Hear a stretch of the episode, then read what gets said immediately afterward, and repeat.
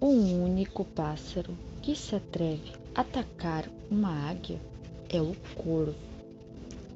Ele se senta sobre suas costas e morde seu pescoço. No entanto, a águia não responde nem luta com o corvo. Não perde tempo nem gasta energia com ele. Simplesmente abre suas asas e começa a subir o mais alto.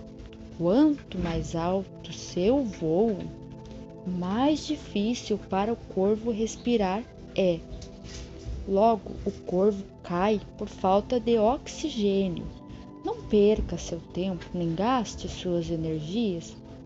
Apenas leve os corvos para o alto. Como? Na oração. Fale com Deus. Sua oração vai no profundo do céu, aonde Satanás não pode chegar. Ore em Isaías 40, 31.